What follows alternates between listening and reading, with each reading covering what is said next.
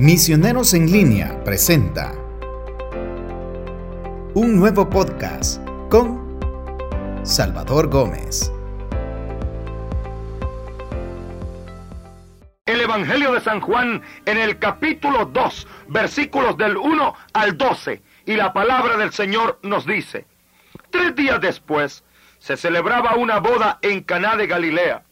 Estaba allí la madre de Jesús fue invitado también a la boda Jesús con sus discípulos.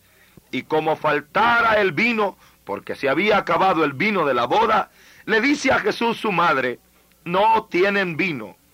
Jesús le responde, ¿qué tengo yo contigo, mujer? Todavía no ha llegado mi hora. Dice su madre a los sirvientes, haced lo que él os diga. Había ahí seis tinajas de piedra, puestas para las purificaciones de los judíos, de unos cien litros de capacidad cada una. Les dice Jesús, llenad las tinajas de agua, y las llenaron hasta arriba. Sacadlo ahora, les dice, y llevadlo al mayordomo. Ellos la llevaron. Cuando el maestresala probó el agua convertida en vino, como ignoraba de dónde era, los sirvientes sí que sabían, porque lo habían sacado de la tinaja, llamó el maestro Sala al novio y le dice, todos sirven primero el vino bueno, y cuando ya han bebido el inferior, pero tú has guardado el vino bueno hasta el final. Así, en Caná de Galilea, dio Jesús comienzo a sus señales y manifestó su gloria, y creyeron en él sus discípulos. Después bajó a Cafarnaún con su madre y sus hermanos y sus discípulos, pero no se quedó allí muchos días. Palabra de Dios. Te alabamos, Señor. Es alentador, hermano, recibir este mensaje de la palabra para nosotros. Es maravilloso saber y ver a Jesús realizando su primer milagro en una boda. Esto no era solo para indicar lo que es la vida del cristiano, ya que el primer acontecimiento de Jesús es una boda y el último acontecimiento será las bodas con el Cordero de la Iglesia, esposa del Señor. No solamente hizo su milagro en una boda para indicar que el comienzo de la vida del cristiano hasta el final debe ser como en una relación de matrimonio, ya San Pablo ha comparado el matrimonio con el amor que hay entre Cristo y la Iglesia. Pero les decía, no es solamente para simbolizar que el cristiano debe vivir en relación con Dios en una fiesta de boda continua, en un ambiente de fidelidad y de amor. Pero hizo su primer milagro para el matrimonio, hizo su primer milagro para la pareja, porque el Señor sabe que la pareja es la base fundamental no solo para la iglesia, sino también para la sociedad y transformando la pareja, entonces es transformada una familia entera. Entonces desaparece el problema de la vagancia y de la violencia y de la desocupación de muchos jóvenes que están así por falta de integración de la pareja que los trajo a este mundo. Por eso Jesús quiso hacer su primer milagro para un joven matrimonio. Hermano, ese mismo milagro Jesús lo quiere hacer para tu matrimonio. Pero vamos a profundizar la palabra. Dice que fue invitado Jesús a la fiesta. Qué maravilloso saber que Jesús y la Virgen María fueron invitados a ese matrimonio. ¿Cuántos simplemente sus problemas de matrimonio los arreglan ellos y no quieren que nadie se meta, no invitan a nadie? Pero hermano, aunque no invite a nadie, Jesús, María, tienen que ser invitados porque si no hubieran sido invitados, aquellos jóvenes no hubieran sabido cómo resolver su problema. Muchos matrimonios quieren debatirse solos. Muchos matrimonios quieren decir en nuestra vida que nadie se meta, que no se meta nadie, a nadie le importa, nadie tiene que saber de mis problemas. Hermano, hay alguien que debe ser invitado a compartir tu matrimonio y ese alguien se llama Jesús. Pero veamos, ¿qué fue lo que realmente ocurrió? ¿Cuál era el problema? Dice que se acabó el vino en aquel matrimonio. Claro, hay que conocer un poco de historia para darse cuenta de lo que se está hablando. Las bodas de aquel tiempo se celebraban durante siete días o más y los invitados eran muchos, pero cuando no se hacía un buen cálculo de invitados era fácil llegar al tercer o cuarto día de la boda cuando estaban al, a la mitad exactamente y se había acabado todo lo que tenían para ofrecerle a los invitados. Esto significa que muchas veces nuestros matrimonios han empezado bien cuando éramos novios, cuando hacíamos lo imposible por ver a la otra persona, cuando pasábamos media hora en el teléfono, cuando estábamos pendientes de un papel para comunicarnos con esa persona, había mucho vino, había mucha alegría. El vino en la Biblia siempre es signo de alegría, de gozo, de contento. Y había vino al comienzo de esa boda y todos estaban muy bien. Y sabíamos encontrar el tiempo para platicar, y nos encantaba, nos fascinaba que nos dejaran a solas. Esa tía que siempre estaba allí, esa tía mejor si se iba para adentro. Esa mamá que estaba ahí platicando, mejor si se iba a ver televisión. Ese hermano que nos mandaban para que nos acompañara, mejor si se iba a comprar sus dulces. Queríamos estar a solas, queríamos gozar los momentos y cuando nos dábamos un beso, cuando nos tomábamos de la mano, sentíamos ese vino que rebosaba en nuestro corazón. Y al comienzo del matrimonio, lo recuerda hermano, al menos yo lo puedo recordar, cuando salía del trabajo corriendo, no me entretenía con nadie, apenas a los amigos, adiós vos ahí nos vemos más tarde porque me están esperando en la casa. Era una ilusión, había mucho vino en esa boda. ¿Se acuerda la señora? Que solo pasaba toda la mañana bañándose y arreglándose, arreglando la casa y salía a ver cada carro que pasaba, cada pito que sonaba. No será él, no será que viene en otro carro, no será que lo vienen a dejar y no quitaba sus ojos de la puerta y cuando oía el timbre o que le tocaban la puerta saltaba su corazón. Había vino, pero poco a poco el vino se fue acabando. Poco a poco, hermanos, ya no queremos estar juntos llega el momento en que si antes queríamos quedarnos a solas, ahora nos escapamos, nos evadimos, evitamos la mirada de la otra persona. Y si alguna relación hay entre nosotros, es con la luz apagada, sin una sola palabra.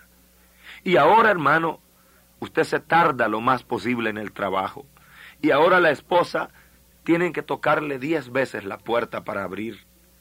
Hermanos, cuán rápido se acaba el vino, se acaba la ilusión, se acaba la alegría, se acaba la comprensión, se acaba la capacidad de perdonarnos. ¿Se acuerda cuando era novio?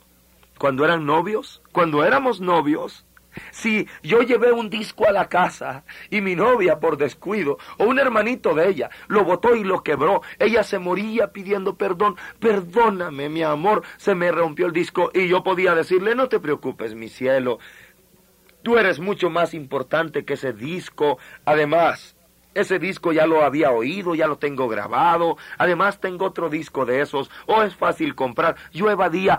Y usted también. Buscábamos mil pretextos para disculpar porque había vino, había amor, había comprensión. Pero si hoy su esposa o su hijo le llega a quebrar un disco, hermano, Usted es capaz de decirles que son unos descuidados, que no sirven para nada. Hermano, eso duele en nuestro corazón. ¿Por qué es lo que realmente ocurre? ¿Qué es lo que se ha perdido? La persona sigue siendo igual. La novia sigue siendo igual. Lo único que pasa es que nuestra tinaja de vino se ha quedado vacía. Y era una desesperación grande. Era una angustia de poder continuar la boda sin vino.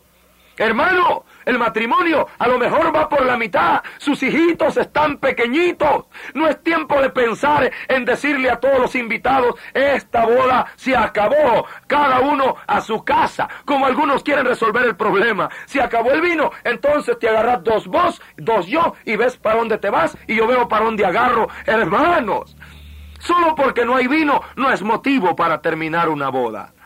Es motivo para esperar que Jesús haga otra vez el milagro de las bodas de Caná en Galilea. María fue donde Jesús y le dijo, "Hijo, se les ha acabado el vino." Y María sigue intercediendo por nosotros, porque María sabe el poder que tiene una pareja. Ella con José, juntos, humildemente, estuvieron formando al hombre Jesús de Nazaret. Y ella sabía de lo importante que era para un hijo crecer en una familia integrada. Ella dirá todavía al Señor, hijo, a ese matrimonio se les acabó la ilusión. Hijo, esa boda está a punto de terminarse. Haz un milagro para ellos. Y María se acerca a ustedes dos y les dice, hagan todo lo que Jesús les mande. Hermano, tenemos que tomarlo muy en serio. Si Jesús quiso hacer el primer milagro, quiso adelantar el reloj del tiempo que Dios había determinado, fue solo por una cosa, porque era un matrimonio el que estaba en peligro. Para Dios lo más importante es el poder que tenemos como parejas cristianas porque nuestros hijos dependen de la fuerza que haya en nuestra boda, porque este mundo depende de la integración que tengan las familias. Por eso Cristo dijo, hagan esto que les voy a mandar. Decidió hacer el milagro. Y mire hermano lo que el Señor mandó. Dijo, llenen esas tinajas de agua. Eran unas tinajas de 100 litros de capacidad cada una que los judíos ocupaban, dice el Evangelio, para sus ritos de purificación.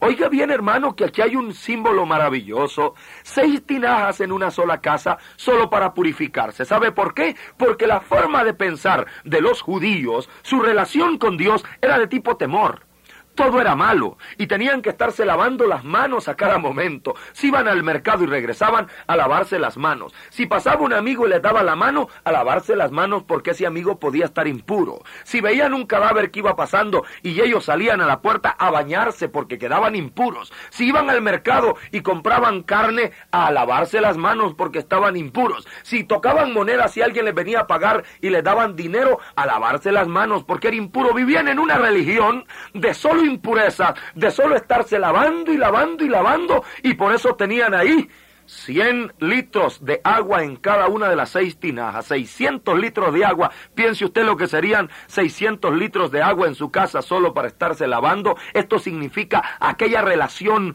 de que solo pidiendo perdón, solo pidiendo perdón, solo disculpándose. En cada momento, cada cosa que hacemos, perdona, perdona. Todos son ofensas, todo lo que nos hacen, todo lo que vivimos solo es, va de purificarnos, va de lavarnos, va de pedir perdón. Y Jesús quiere quitar eso y quiere poner vino de alegría ahí donde hay agua de arrepentimiento. Voy a explicarlo de otra forma, hermano. En lugar de pedir mil veces perdón, diga una vez, te amo con todo mi corazón. Oh, Dios mío, danos esa capacidad de entender tu palabra. Oh, Señor. ¿Cuántas veces se nos ve el tiempo lavándonos? ¿Cuántas veces se nos ve el tiempo disculpándonos y buscando quién tiene la culpa y pidiéndonos perdón y haciendo mil promesas? Jesús quiso usar esas seis tinajas como símbolo de querer cambiar esa relación. No solo la relación religiosa con Dios, pero también la relación entre la pareja. No es tiempo para estar mil veces pidiéndose perdón, mil veces pidiéndose disculpa. Es mejor decir, te amo. Es mejor decir, quiero cambiar porque te amo, que decir, perdóname, pero es que fíjate que vos me provocaste, deje de estar buscando peros porque va a terminar en otro pleito. ¿Cuántas veces por querer pedir perdón terminamos peleando? Perdóname que aquel día yo te dije, pero es que vos también no te fijas, así que yo no, y empieza el pleito, en lugar de volverse a lavar con el agua de la purificación, tómese una copa del vino nuevo del amor. Aleluya, bendito sea el nombre del Señor que el Señor le ministre este mensaje en lo más profundo de su corazón. No pierda tanto tiempo pidiendo perdón. Mejor, cada vez que usted quiera pedirle perdón a su esposa, acérquese y le diga, mi amor, qué linda estás. Quiero invitarte a cenar. Quiero llevarte al cine. Quiero salir contigo. Quiero, quiero que te sientas feliz. Y esa es una mejor forma de decir, lo siento. La mejor forma de pedir perdón es tomándonos una copa del nuevo amor que hay en nuestra vida. Pero Jesús dijo, llene las tinajas de agua. Oh, yo aquí encuentro otro símbolo maravilloso también. ¿Por qué? Las tinajas estaban vacías. Pero ellos no necesitaban agua. ¿Era agua la que necesitaban o era vino? ¿Qué era lo que no había? Vino. ¿Y por qué Jesús dijo llénenla de agua? No podía Jesús acercarse a las tinajas y entonces decirle a la tinaja vacía, llénate de vino. ¿Podía ser así Jesús y que las seis tinajas a la palabra de Jesús, llénense de vino, se llenaran? Sí lo podía hacer. ¿Por qué no lo hizo? ¿Por qué quiso Jesús decirles a ellos, llenen las tinajas de agua? ¿Sabe por qué, hermano? Porque el hombre debe poner lo que todavía tiene en las manos del Señor. Agua sí tenían. Dios va a hacer lo que usted no puede hacer. Voy a explicarlo de otra forma. Tal vez una esposa se le acabó el amor por su esposo y dice, ay no, Señor, yo ya no puedo darle un beso, yo ya no puedo estar con él, si yo solo siento rechazo. Está bien, no tiene vino, pero agua tiene, hermana. Agua sí puede poner. ¿Sabe qué sería poner agua? Lave la ropa de su esposo. Lave la ropa, planche la camisa de su esposo, aunque lo que quisiera plancharle sería el lomo, aunque le quisiera poner la plancha en la espalda de su esposo, planche la camisa. No le dé un beso, pero ponga agua. Haga todavía lo que sí puede hacer sírvale la comida cuando él llegue a la casa. No le pido que lo reciba con un beso, pero al menos usted en la cocina póngale su comida, póngale todo, siéntese a comer con él. No le pido que platique, no le diga, mi amor, ¿cómo estás? No le diga una palabra, pero ponga agua, que Dios la va a convertir en vino. El esfuerzo nuestro tiene que ser puesto todavía. Limpie los zapatos, lustre los zapatos de su esposo, aunque quisiera usted cortarle los pies o quebrarle los pies, porque no ande tanto afuera del hogar, pero usted mire, está poniendo el agua en esa tinaja, Dios la va a convertir en vino. Debemos crear el esquema, Dios lo va a llenar. Aunque no sintamos amor, debemos, aunque no tomemos vino, al menos tomar agua, poner lo que sí podemos. Quiero explicarlo de otra forma ahora. Cuando Jesús iba a multiplicar los panes, él vio que habían mucha necesidad de comida. Él vio que había bastante necesidad y no había nada. No había pan. Entonces dijo el Señor, ¿qué vamos a hacer con esta muchedumbre que está hambrienta? El hambre, el hambre es esa necesidad que tenemos todos. Alguien tiene necesidad de ser comprendido, de ser amado, de ser atendido. Y en un hogar a veces solo hambrientos hay, pero nadie que tenga pan. En un matrimonio la mujer tiene un hambre horrible y el hombre tiene un hambre que son dos. Entonces se junta uno con hambre y otro con ganas de comer, pero ninguno de los dos con pan solo pensando en ver qué le quito al otro para que me dé, que me dé el otro, todo mundo pensando en su hambre, pero nadie pensando en buscar un pan. Y Jesucristo dijo, ¿ven cuánta hambre hay? Sí. ¿Quién tiene pan? Nadie, dijeron. ¿Están seguros? No tenemos nada, es imposible. ¿Cómo vamos a hacerlo? La forma crítica de responder. ¿Qué voy a hacer yo si mi marido no quiere? O el marido dice, ¿qué voy a hacer yo con esa mujer? Si vemos el hambre y nos sentimos inútiles, pero Jesús dice, pero busquen, algo tiene que haber por ahí. Y encuentra un joven, un muchacho, dice la Biblia, que tiene cinco panes de cebada y los trae. Jesús cuando vio los cinco panes de cebada, dijo, siéntense, ya comimos todos. Hermanos, cuando yo estudié en la Biblia lo que quiere decir el pan de cebada. En la Biblia hay tres tipos de panes. Está el panásimo, que era el que se comía en el templo, lo que comían los judíos en la cena pascual, el pan sin levadura estaba el pan de trigo, que era el que se comía en los palacios y los ricos, y el pan de cebada, que era la vulgar tortilla del pueblo humilde. Y este joven, este muchacho, lo que tenía eran cinco panes de cebada, de lo más humilde y vulgar, pero fue suficiente puesto en las manos de Jesús para darle de comer a cinco mil hombres. Sabe, hermano, Dios está esperando que usted llene la tinaja de agua para transformarla en vino, pero hay gente que no quiere poner ni agua lo que está poniendo es hiel, lo que pone son lágrimas, lo que pone son odios, lo que pone son rencores y están simplemente aumentando los problemas. Quiero decirle una cosa, hermano, es llenando de agua la tinaja como vamos a poder tener vino, es haciendo lo posible, no es regando el problema. Mire la Virgen María, ¿con quién se fue a hablar del problema? Con Jesús. No tienen vino, Jesús, se acabó el vino. Y Jesús dice, ponga el agua que tiene Pero a esta persona no le gusta ese consejo, entonces se va buscando a alguien que le diga lo contrario, alguien que le diga una amiga, fíjate que mi esposo ya no me quiere, ya no viene temprano. Ah, déjalo niña, ¿y para qué te estás preocupando? Y vos todavía le estás arreglando su comida, déjalo que le den de hartar en la calle. Esta persona le está pidiendo que rompa las tinajas de una vez, que se olvide de ese hombre que se vaya, que se busque otro. Vos arreglaste, niña, no seas tonta, buscaste otro. Mire, hermana, usted sigue más el consejo del mundo que le invita a quebrar la piñata, a quebrar las tinajas. Y Jesús le dice esas tinajas secas, llénalas de agua, una gota todos los días, en lugar de llenarlas de lágrimas, en lugar de llenarlas de rencor, en lugar de llenarlas de hiel, llénalas de agua. Este día di voy a arreglar la cama de mi esposo, voy a arreglar esto, y tu esposo cuando vienes de tu trabajo, aunque no sientas amor, aunque no sientas nada, pasa por un lugar, compra pan, aunque sea como que lo llevas a la casa para que se lo coma las cucarachas. No importa, tú lo llevas y dices, aquí traje, lo pones, pero acostúmbrate a llevar algo, acostúmbrate a poner un esfuerzo en esa tinaja y Dios va a hacer el milagro. ¿Sabe por qué muchas tinajas ya no se llenaron de vino?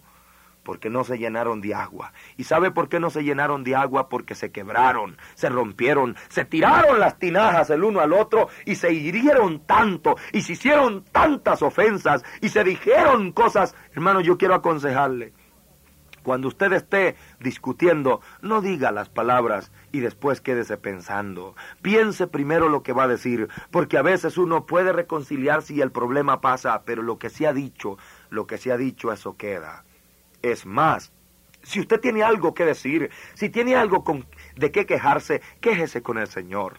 Busque a Dios, doble sus rodillas como María y dígale, Señor, a mi esposa se le acabó el vino, a mi esposo se le acabó el vino, pero nosotros le vamos a contar eso hasta el dueño de la cantina, hermano. Le vamos a contar eso hasta la vendedora de carne del mercado. Le vamos a contar eso a la última persona de este mundo que poco o nada le interesa o que poco o nada puede hacer por cambiar nuestra situación y al único, al único que realmente puede cambiar a ese ni siquiera le contamos. María no anduvo regando el problema. Oigan, este matrimonio ya se están dando, ya no tienen vino, no se quieren, ya no se entienden. Ella no andaba alegre contando eso a todo el mundo. Ella estaba triste y dijo, Señor, no tienen vino. Y Jesús dijo, vengan para acá, llenen las tinajas de agua, vuelvan a intentarlo, tómense las manos otra vez, tómense de las manos, hagan lo posible. No les pido que se amen como antes, no, simplemente el primer paso es llenar las tinajas. El Señor hará lo que haga falta. Hermanos, hemos de entender esta primera parte del mensaje. Hay una boda, hay un problema, se acabó el vino como se ha acabado el vino en muchos matrimonios. Y Jesús dice, ¿saben cómo va a cambiar esa situación? Ponga el agua. No diga no puedo. No diga no quiero. Hay cosas más importantes que el orgullo. Ese orgullo tonto por el que nosotros dejamos las tinajas quebrarse de resequedad. El Señor nos dice, vuelva a poner interés. Vuelva a arreglar la casa. Vuelva a llegar temprano a su casa. Deje de estar fuera tanto tiempo. Vuelva a empezar. Vuelvan a mirarse a los ojos, aunque sea un momento. Tómense de la mano. Pero yo no siento lo que sentía antes. No importa que no sienta. Ponga agua. Dios pondrá lo que hace falta. Solamente en las tinajas de aquellos que nunca lo intentan, ahí nunca va a haber vino tinajas que están quebradas, porque en lugar de poner vino se está poniendo veneno en ellas, porque en lugar de poner agua se está poniendo amargura, y en lugar de estar usted repasando cuántas personas hasta en su propia oración se equivocan se ponen de rodillas esa señora y dice, Señor, cambia este mi marido, cámbialo, Señor. ¿Cómo pude casarme yo con este hombre siendo tan malo? Dame fuerza, hermana, esa oración, esa oración le rompe las tinajas, hermana. Lo que usted está haciendo es repasando todos los defectos de su esposo. Debería orar de otra forma. Señor, dame amor. Señor, lléname de tu presencia. Señor, quiero poner todavía lo que puedo Esa es la oración que Cristo quiere. No la oración rompe piñatas. No la oración dame fuerza para separarme. No la oración dame valor para irme de esta casa. No es esa la oración que Cristo quiere. Cristo quiere la oración dame Señor fortaleza para llenar la tinaja de agua y conviértela en vino. Y cuando hayan personas que estén dispuestas a hacerlo, entonces Dios hará por ellas el milagro. Dios hará por ellas ese milagro que tiene reservado para cada matrimonio, cada matrimonio que se inclina y dice, Señor, no tenemos vino. La primera parte es reconocerlo, hermano. Se le ha acabado el vino, tiene que reconocerlo y luego tiene que dejar que alguien se meta. Deje su orgullo, deje de ser un hombre orgulloso. Mi vida no la conoce nadie. Yo quiero resolver mi problema solo. Sí, hermano, mire, para caer de un edificio de 15 pisos de cabeza y quedar hecho abajo añicos, no necesita ayuda, hermano. Con su propia barriga, su propio peso, lo tira al suelo y lo hace polvo. Pero para levantarse, para eso sí necesita ayuda. Si para vivir así como vive, no necesita que nadie se meta. Pobrecito el que se llegue a meter. Pero para cambiar esa vida sí necesita que alguien se meta. Y ese que se quiere meter y ese que se va a meter es Jesús, el Señor que puede hacer el milagro de las bolas de Caná en Galilea. Puede transformar el agua en vino, puede transformar la dureza en suavidad y esas lágrimas en sonrisa. Pídale al Señor y búsquelo. Vamos a continuar reflexionando sobre esto. Pero antes necesitamos hacer el resumen de lo que hemos dicho hasta el momento. Todo lo que hemos dicho se puede resumir en cuatro ideas fundamentales que usted puede alcanzar después de esta meditación. Primero, darse cuenta que el vino se ha acabado. Hay personas que no quieren reconocer eso, siempre dando la apariencia de que están bien, siempre tomados de la mano, siempre una sonrisa diplomática en el rostro, pero por dentro hay amargura. Llegando a la casa se sueltan y duerme cada uno en su cuarto. Deje de estar hipócritamente su relación de pareja. Dese cuenta que se ha acabado el vino. Segundo, deje de andar contándoselo a todo mundo. Cuénteselo a Jesús y deje que Jesús se meta en su vida. No deje esa actitud. A mí nadie me tiene que decir nada. Conmigo nadie se debe meter. Dígale Jesús, yo quiero que tú vengas a mi boda. Invítelo. Invítelo a llegar porque es urgente. Número tres, llene de agua la tinaja. Llénela, hermano. No se quede ahí usted indiferente. No espere que Dios va a hacer el milagro. No espere que Dios va a hacerlo todo. Él transformó el agua en vino. No dice que Él llenó de vino las tinajas vacías. Él la transformó. Y número cuatro, hermano, pídale a Dios que Él haga ese milagro en su matrimonio. Piense que si Él quiso hacer el primer milagro para una pareja es porque Él sabe el poder que tenemos como matrimonios.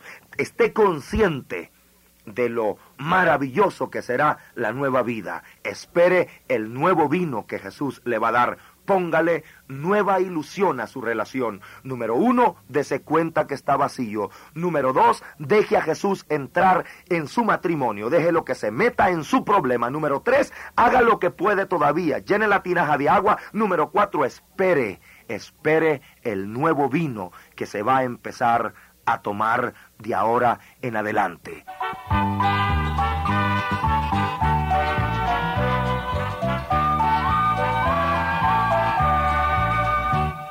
Un día de bodas el vino faltó, imposible poderlo comprar. Qué bello milagro hiciste, Señor, con el agua de aquel manantial colmaste hasta el borde de vino mejor las tinajas que pude llenar. Yo puse mi esfuerzo, yo puse mi afán, tú pusiste Jesús lo demás. Es muy poco, Señor, lo que vengo a traer, es muy poco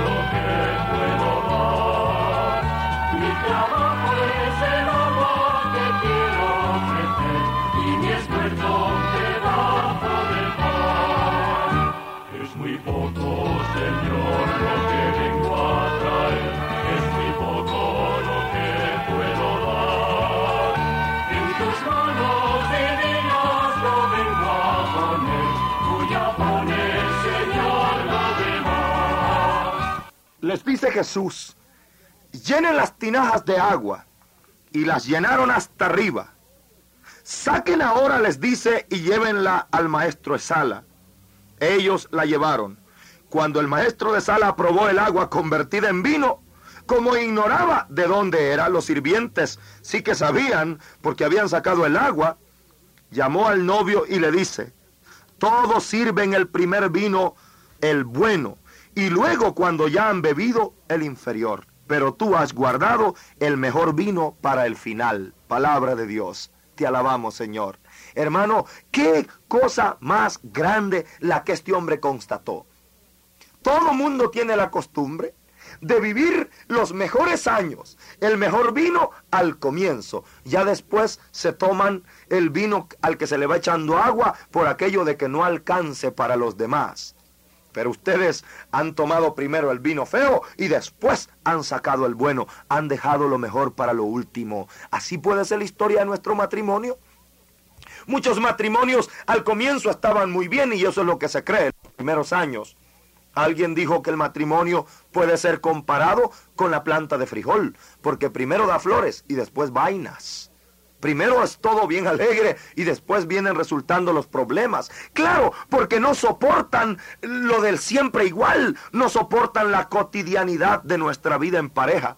Ah, es que los primeros días, ella cuando lo veía llegar cuando era su novio decía, ay, qué linda su camisa celeste, qué bien le queda con su pantalón azul. Y cuando lo volvía a ver con una camisita blanca, uy, qué hermosa esa camisa blanca. ¿Y por qué no te la pones mañana? ¿Y por qué no vas con aquella tu camisita verdecita que tenías, aquella verdecito tierno? Ahora que le toca lavarla a usted, Ahora que le toca plancharla a usted, lo quiere andar siempre con la misma camisa y es aquella café a la que no se le nota lo sucio. Porque esa camisita blanca que tanto le gustaba antes, le gustaba porque no era usted quien la tenía que lavar y planchar. ¿Sabe, hermanos? A veces nosotros nos dejamos impresionar al comienzo por cosas que después perdemos la ilusión. ¿Se acuerda usted cómo le gustaba ese colochito que su novia se hacía? Ahora que la ve levantarse todos los días con el pelo parado, se olvidó del colochito. Esa es la realidad. El verdadero amor no es la fantasía de los primeros años. El verdadero amor se prueba en la cotidianidad del siempre igual de todos los días. No hemos de estar esperando, hermanos.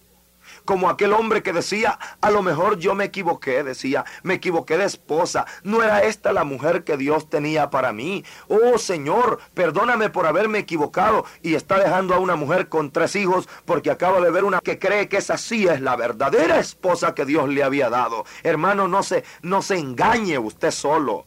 No nos engañemos si es solamente en el matrimonio, esas personas con las que vivimos el primer tiempo, esa joven es la que lo va a recordar a usted joven. El tiempo va pasando. Nuestro estómago se va haciendo grande y nuestra piel se va arrugando, nuestro pelo se va cayendo y todo hermano va desapareciendo. Pero para una persona para la cual usted siempre va a ser aquel joven elegante, va a ser para su esposa, la que conoció su juventud. También igual para la mujer.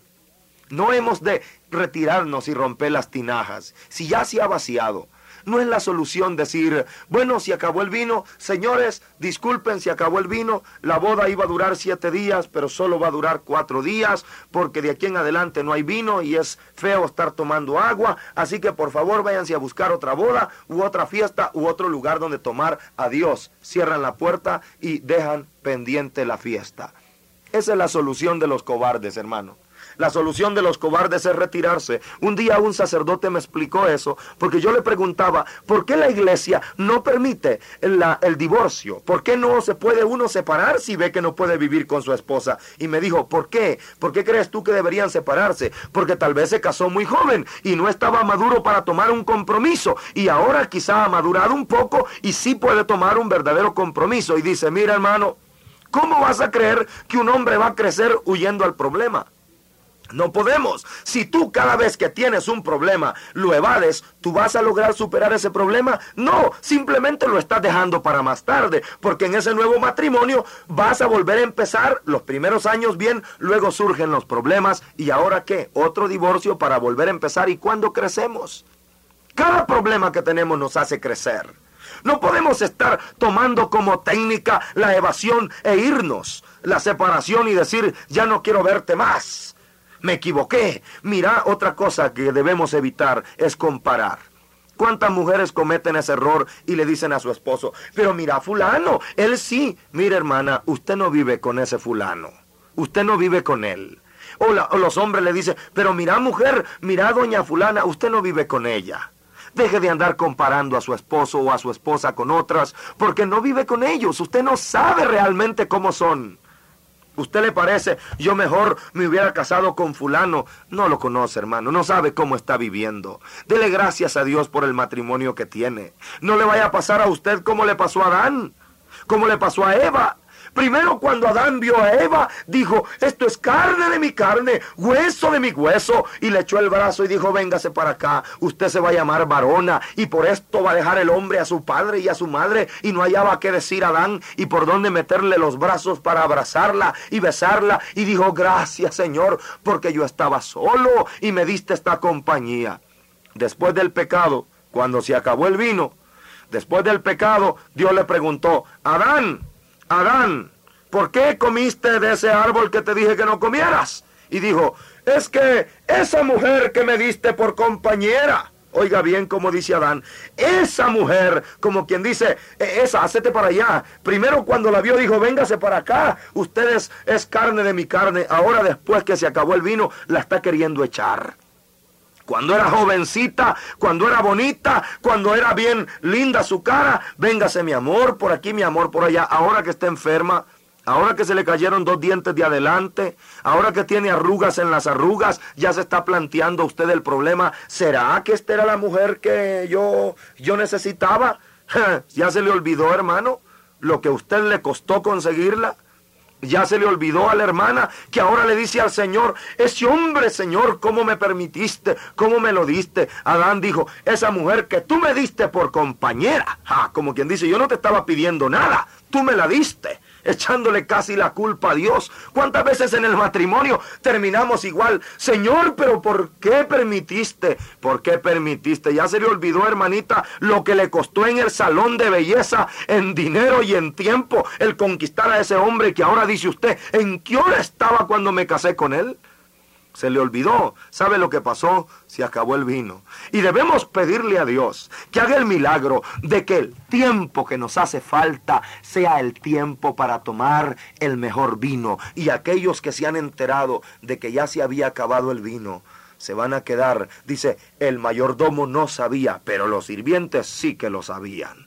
Mucha gente ni se ha dado cuenta, hermanos. Hay gente en la China que todavía no lo conoce a usted y no sabe cómo está su matrimonio. Hay gente en África, pero hay hijos en su casa que sí que lo saben. Ellos sí que lo saben. Ellos sí que oyen a papá y a mamá que discuten y ellos sí que saben que están peleando desde hace tiempos. Por estos que sí lo saben. Dice que ese fue el primer milagro que Jesús hizo y termina la lectura diciendo algo maravilloso. Así en Caná de Galilea dio Jesús comienzo a sus señales y manifestó su gloria y creyeron en él sus discípulos. ¿Sabe, hermano? Nosotros somos una tinaja vacía. Nuestro matrimonio está igual.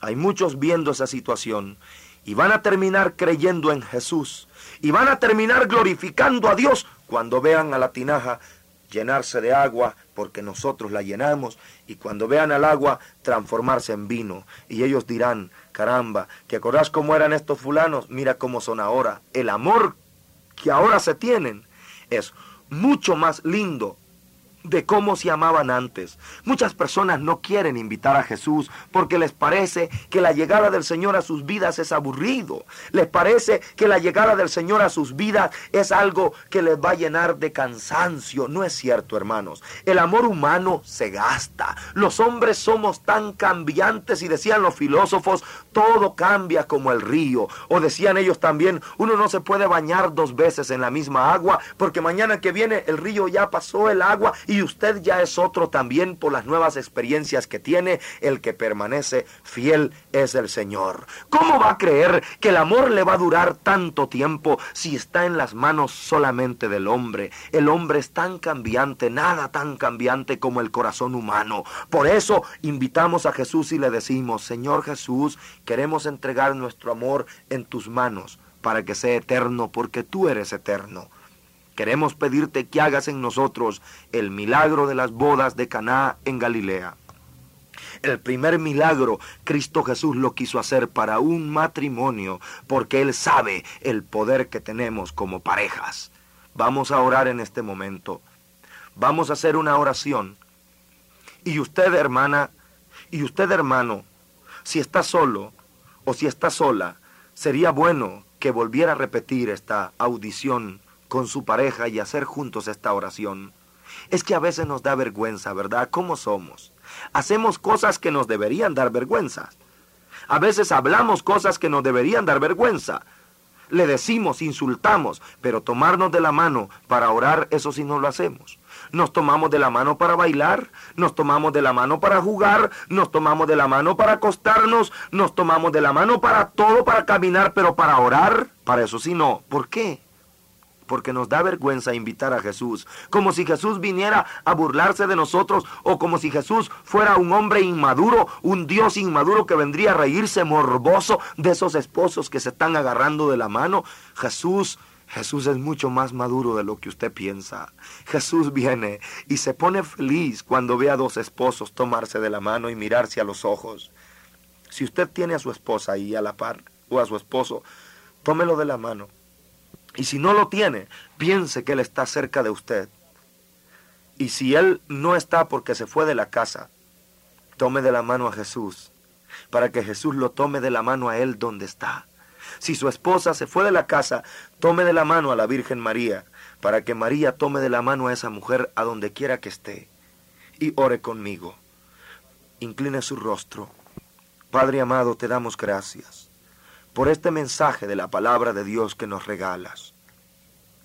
Queremos orar, pero esta vez queremos orar para poner nuestra necesidad en tus manos. Mira nuestra tinaja vacía, Señor. ¿Te acuerdas ese tiempo tan maravilloso? La ilusión de un matrimonio tan lindo. Que si el vestido, que si el ajuar, que si los pajes, que si la dama de honor, que si el velo, que si la corona, que si el anillo, que si el smoking, que si el ramillete, que si tantas cosas, Señor. Hasta deudas nos quedaron. Y quizás, Señor, ahora tengo que estar pagándolas por un matrimonio que ya no quiero. Oh Señor, mira nuestras tinajas vacías, están resecas y a punto de romperse de resequedad. Queremos llenarlas, Señor. Queremos poner otra vez nuestra confianza. Queremos volver a poner nuestra ilusión. Queremos volver a empezar. Haz tú el milagro de transformar el agua en vino, la soledad en compañía, la tristeza en gozo y las lágrimas en sonrisas. Ahora vamos a orar, todos los hombres, poniendo nuestra mano sobre nuestra esposa, digámosle, Señor, te doy gracias por esta mujer que me diste. Te doy gracias, Señor. Yo la puedo recordar cuando aún estaba saliendo de su niñez. La puedo recordar cuando aún iba al colegio. Puedo recordarla, Señor, cuando era una señorita atractiva, linda, chula y preciosa. Quiero renovar lo que yo sentía por ella. ¿Te acuerdas, Señor? Cuando yo me quedaba en el carro esperando un tiempo para que ella saliera de su trabajo o de su estudio. Cuando todo mi deseo era estar con ella. Oh, Señor. Cuando cualquier cosa que veía, esto le va a gustar a ella. Cuando siempre estaba tratando de llegar con algún regalo para ella cuando me le acercaba y le tomaba la mano, y yo me emocionaba cuando ella me sonreía y me daba un beso, cuando pensé que mi vida iba a ser feliz con ella. Señor, esa tinaja se vació, y ahora siento como rechazo, y yo te quiero pedir perdón. Perdóname, y dígale también a su esposa, perdóname, por las veces que te he dejado sola, cuando más me necesitabas. por ese día que dije que ese hijo que iban a nacer no era mío. Cuando yo pensé que ese hijo no era mío. Cuando yo estuve ofendiéndote y hablé y es más, lo comenté con mucha gente de que tú salías mucho y que tal vez ese hijo seguramente que no era mío, perdóname. No sabía la herida que estaba haciendo en tu corazón. Estaba actuando sin vino, solo tenía rencor, solo tenía egoísmo. Perdóname. Perdóname cuando tuviste que quedarte sola. Nació el bebé y no estuvo nadie para ir contigo al hospital. Perdóname. Perdóname porque cuando querías que yo te diera algo más de lo que siempre he dado como gasto de dinero en la casa, siempre dije, ya me querés robar mi dinero, ya querés explotarme. Perdóname por lo tacaño que he sido. Perdóname también porque cuando el bebé ha estado llorando en la noche, he estado protestando, sáquenlo, váyase a dormir al otro cuarto. Perdóname, porque a veces no tengo la suficiente comprensión para entender que tu vida es dura en la casa.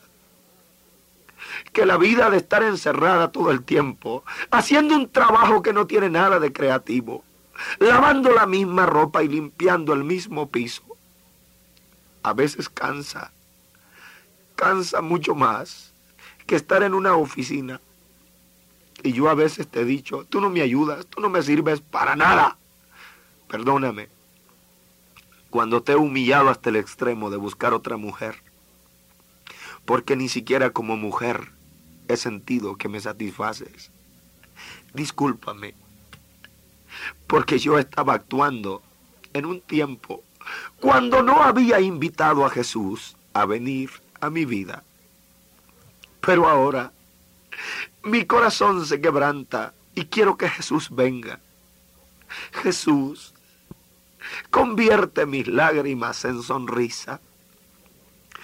Señor, perdóname por cuando yo he llegado a la casa y todas las discusiones se terminan con un golpe en la mesa. Aquí yo mando y punto. Perdóname, Señor.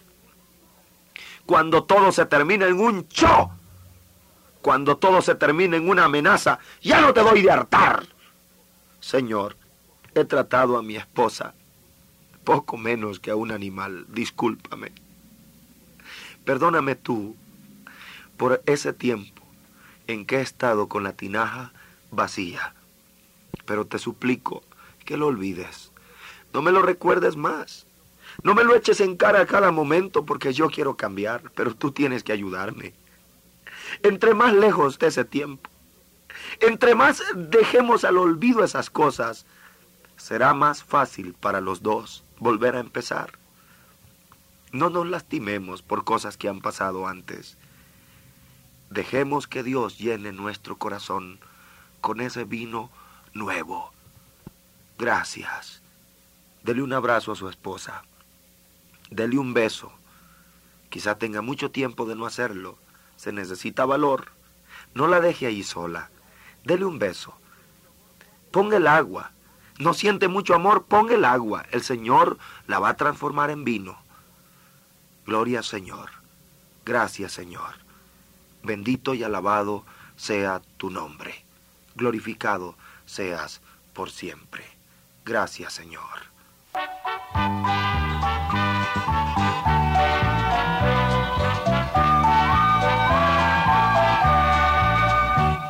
Un día de bodas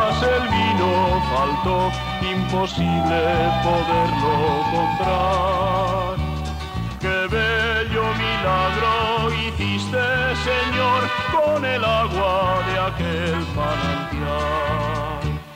Colmaste hasta el borde de vino mejor las tinajas que pude llenar.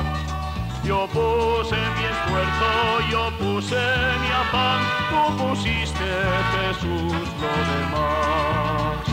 Es muy poco, Señor, lo que vengo a traer, es muy poco lo que puedo dar. Mi trabajo es el amor que quiero ofrecer y mi esfuerzo te da por el pan. Es muy poco, Señor, lo que Vamos a continuar orando. Vamos a orar ahora la oración de la esposa. La esposa ponga su mano sobre su esposo, ahí donde está, y si no está ahí, extienda su mano hasta donde él se encuentre y ore conmigo al Señor. Señor, Padre, gracias. Gracias por este hombre que me has dado. Gracias por este compañero en el cual yo me he apoyado. Puedo acordarme, Señor, de todo el tiempo en el que yo lo veía a él como un joven elegante y apuesto. Oh, Señor, qué orgullo sentía ir de su brazo. Y ahora cuántas cosas han cambiado. Esta persona en la que yo creía que iba a ver mi amor realizado es la que más heridas está causándome. Señor, yo quiero poner mi mano sobre mi esposo y decirle, perdóname, perdóname cuando yo te he comparado con otros hombres. Perdóname cuando yo te he dicho que tú me hieres, que me estorbas, que me molestas. Perdóname cuando he sido egoísta, cuando le he dicho a los niños que su papá no me quiere. Perdóname. Y también yo te perdono a ti.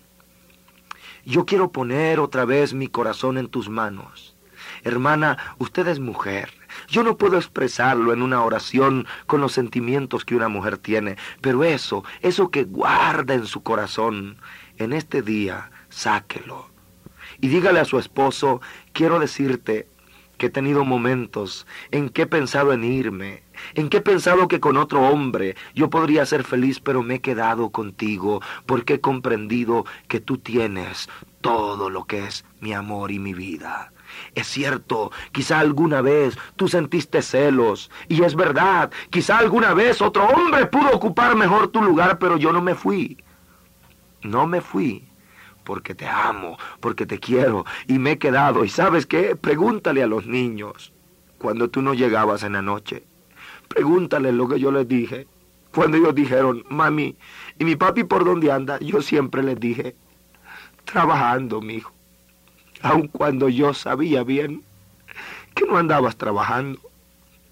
Pero yo les dije a ellos, trabajando, mi hijo. ¿Y sabes por qué les dije eso? porque te amo y quiero que ellos te amen. Hermana, usted con sus propias palabras, exprésele a su esposo. Yo no puedo expresarlo, pero usted sí puede expresarlo. Usted puede decirle que aguantó y disculpó y cuando le visitaba a su mamá y le preguntaba, ¿cómo están las cosas aquí? Todo bien, mami, todo bien. ¿Y tu esposo cómo te trata? Muy bien, mamá, todo está bien, él es muy responsable. Y yo siempre estuve callando porque quería que todo mundo pensara de que tú eras un gran hombre. Y eso es lo que piensan, tienes tiempo de cambiar. Nadie piensa lo contrario. Mis hijos siguen creyendo que eres un gran padre y ahora lo puedes empezar a hacer. Ya lo creen. Tú tienes la oportunidad. Y yo te pido perdón si no he sido la ayuda semejante, si he sido el estorbo a tu lado, si por mí no has caminado como pensabas. Pero de ahora en adelante tomémonos la mano y vayamos juntos. Sabes, te quiero decir esto también. Dígale a su esposo, me duele que me trates como a una mujer de la calle. A veces ni un beso, ni una caricia, una relación simplemente anónima a luz apagada. Tú no sabes lo que yo siento después. Es fácil comprenderlo si tienes un poco de amor. Perdóname porque te he reclamado tanto, quizá porque yo también tenía hambre y no ofrecía un pan. Pero en este día que Jesús ha venido a mi vida, yo voy a ser como la Virgen María, no andarme quejando de casa en casa, de amiga en amiga, de primo en suegra, de suegra en tía. Yo voy a estar llenándome de vino para que siempre que vuelvas a la casa, encuentres un hogar bonito y encuentres una esposa que sonríe.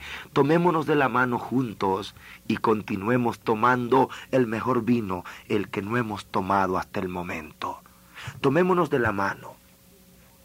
Y vamos a terminar haciendo una oración juntos, dándole gracias al Señor y diciendo, Señor Jesús, gracias porque nos hemos reconocido vacíos y porque te hemos invitado a la boda y porque tú nos has dicho llenen de agua las tinajas y porque has puesto la mano sobre esas tinajas y de ahora en adelante vamos a tomar del vino nuevo que todavía no hemos tomado y muchos, empezando por nuestros hijos, nuestra familia, nuestros vecinos, van a creer en ti por el milagro que has hecho. Gracias Padre amado, en el nombre poderoso de Jesucristo, el que nos ha hecho el milagro de transformar la amargura en dulzura, las lágrimas en sonrisas y el agua en vino, y de ahora en adelante, siga la fiesta, porque la boda está empezando y esta vez con el vino mejor.